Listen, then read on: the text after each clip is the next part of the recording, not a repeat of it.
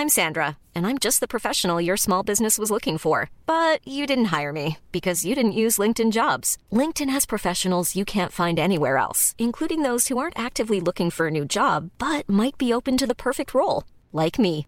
In a given month, over 70% of LinkedIn users don't visit other leading job sites. So if you're not looking on LinkedIn, you'll miss out on great candidates like Sandra. Start hiring professionals like a professional. Post your free job on linkedin.com/people today.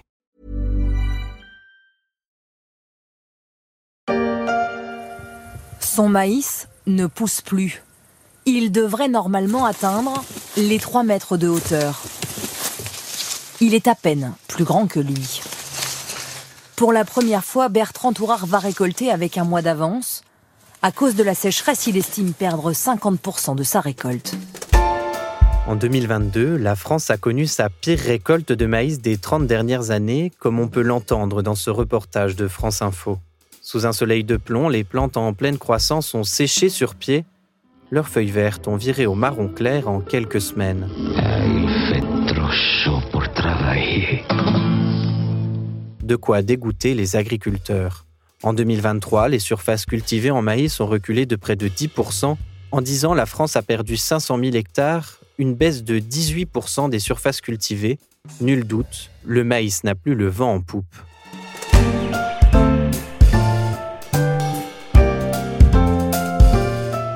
Suis Paul Turban. Aujourd'hui, c'est moi qui vous présente La Story, le podcast d'actualité de la rédaction des Échos, un programme disponible sur toutes les plateformes de téléchargement et de streaming. Dans la vallée, la vallée du géant vert, petit rêve du maïs qu'il préfère. Ce n'est pas le seul à aimer le maïs, les agriculteurs aussi. En 2022, 2 700 000 hectares de maïs ont été plantés en France. C'est 10% du total des champs cultivés. C'est une mode relativement récente. À l'origine, c'est au Mexique que le maïs était cultivé. Il a d'abord été rapporté par les conquistadors au XVIIe siècle. Mais en France, il ne s'est répandu qu'après la Seconde Guerre mondiale.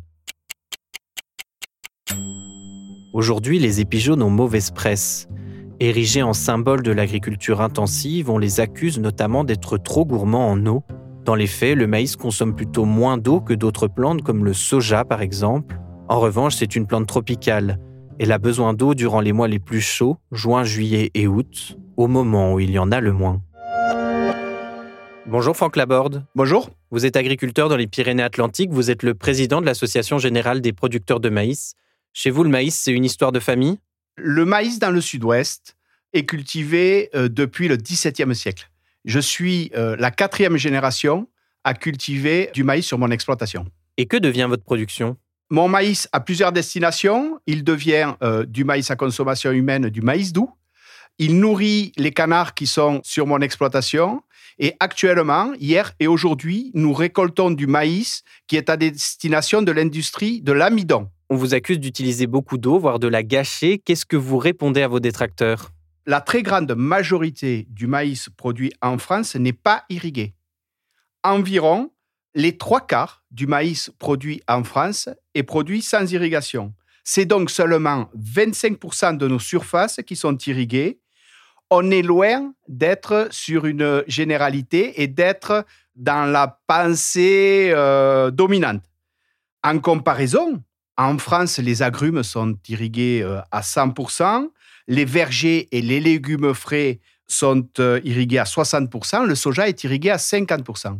Le sujet de l'irrigation n'est pas un sujet spécifique maïs. Et quand on irrigue euh, le maïs, c'est parce qu'il y a de l'eau naturellement disponible dans le territoire, parce qu'elle est abondante à un moment donné sur ce territoire et, et qu'on la stocke.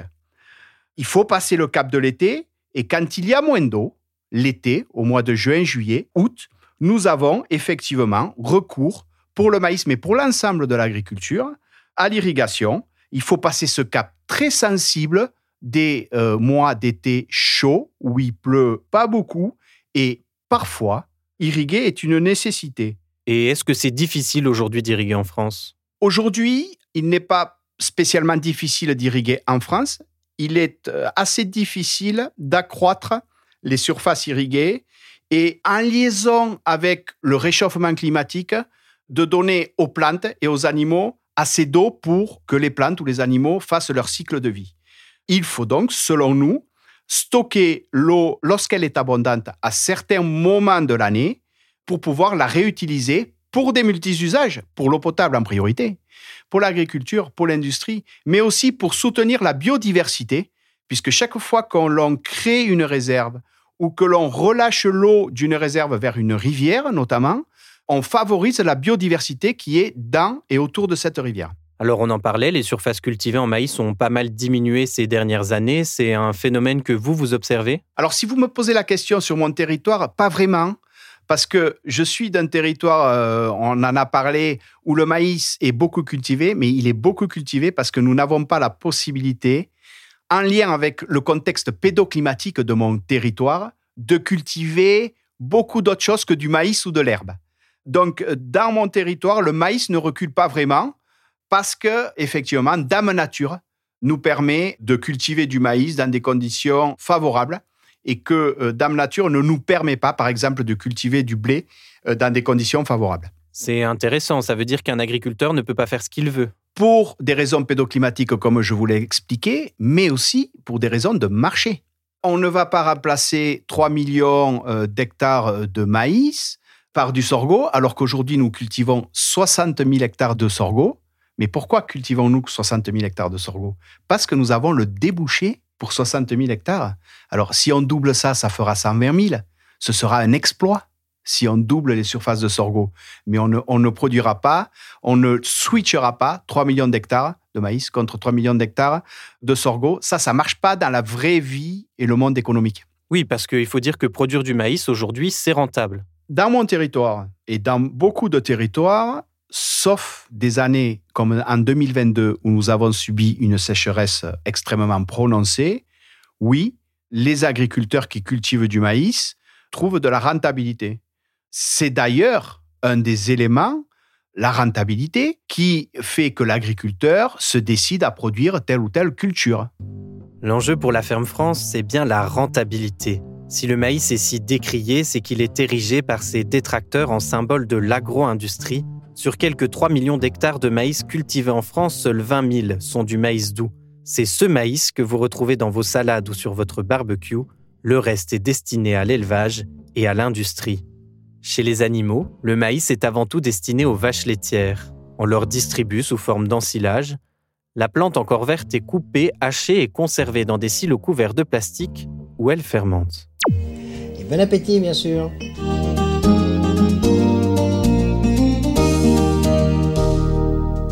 D'abord, ce maïs, il est important en, tant que base dans les systèmes fourragers, en fait. Hein. là, on parle du maïs ensilage, à l'inverse du maïs grain. Benoît Rouillet est ingénieur agronome à l'Institut de l'élevage, spécialiste de l'alimentation des vaches laitières. Je lui ai demandé pourquoi on nourrissait les animaux de la ferme avec du maïs. Donc le maïs ensilage constitue une part importante des stocks euh, disponibles dans certains systèmes. Donc l'intérêt de cette plante c'est d'abord le rendement. Hein. On est quasiment certain d'avoir quelque chose à récolter quand on met ça. La quasi-totalité du maïs ensilage qui est produit euh, est produit par les agriculteurs eux-mêmes sur la ferme. Donc c'est aussi un vecteur d'autonomie hein, pour l'alimentation de leurs animaux. Et en général, le système est plutôt bien dimensionné entre le nombre d'animaux à nourrir et la surface mise en œuvre, en complément des prairies, d'autres ressources fourragères. Et donc l'autonomie fourragère des élevages laitiers en France aujourd'hui, elle est au-dessus de 98%, ce qui est quand même extrêmement important, euh, même par rapport à d'autres voisins européens. Et puis ensuite, d'un point de vue nutrition animale, son intérêt principal, c'est sa teneur en énergie. Et donc, comme on a des vaches dont le niveau de production augmente, il nous faut aussi des fourrages qui apportent suffisamment d'énergie en face pour assurer cette production. Et donc, le maïs permet d'avoir une production de lait plus importante en moyenne, les systèmes qui utilisent le maïs euh, dans l'alimentation de leurs vaches ont un niveau de production plus élevé par vache, effectivement. Aujourd'hui, est-ce qu'il y a des alternatives crédibles au maïs dans l'élevage laitier? La principale, c'est le sorgho, c'est la principale sur laquelle on a travaillé. On a fait beaucoup de choses sur les sorghos, et puis les sorghos, il y, a, énormément de variétés. Il y a des sorghos grains, il y a des sorghos sucriers. Et puis il y a un sorgho qui est très intéressant pour les vaches laitières, qui est un sorgho BMR avec un gène particulier qui améliore sa digestibilité pour les vaches. Et on sait que ce sorgho-là, il est très intéressant d'un point de vue nutrition animale. Maintenant, il faut maîtriser la culture. Et là, euh, tout n'est pas encore réglé. Ensuite, on va plutôt travailler sur des fourrages avec des récoltes précoces, c'est-à-dire des récoltes avant la sécheresse estivale, notamment des légumineuses comme la luzerne, avec un intérêt euh, important parce que là aussi, il y a un système racinaire euh, bien développé et bien costaud. Donc la luzerne a aussi un intérêt. En plus, l'avantage, c'est qu'on peut en faire plusieurs coupes. Donc ça, c'est pas négligeable non plus. Et puis, on a une autre récolte sur laquelle on a travaillé, un autre type de mélange sur lequel on a travaillé avec une récolte avant la sécheresse estivale. Ce sont tous les mélanges qui associent des céréales et des protéagineux qui sont récoltés de façon précoce et qui permettent de faire un complément de stock très appréciable dans un certain nombre de situations. Vous parlez de la luzerne, des mélanges de plantes. Finalement, est-ce qu'il ne faut pas simplement remettre les vaches au pré? Bah, c'est un peu le sens de certains travaux prospectifs qu'on a pu mener. Et la question n'est pas tant sur l'herbe, mais plutôt comment s'affranchir du tourteau de soja importé, qui est aussi parfois associé à de la déforestation, et qui pose un certain nombre de questions sur les systèmes qu'on a en place aujourd'hui. Donc, nous, ce qu'on a essayé de regarder, c'est pour les vaches laitières dans un premier temps, si on cherche à s'affranchir du tourteau de soja, qu'est-ce qu'il faudrait d'un point de vue alimentation chez nous, produire chez nous, pour pouvoir maintenir les effectifs et le niveau de production global de la ferme France?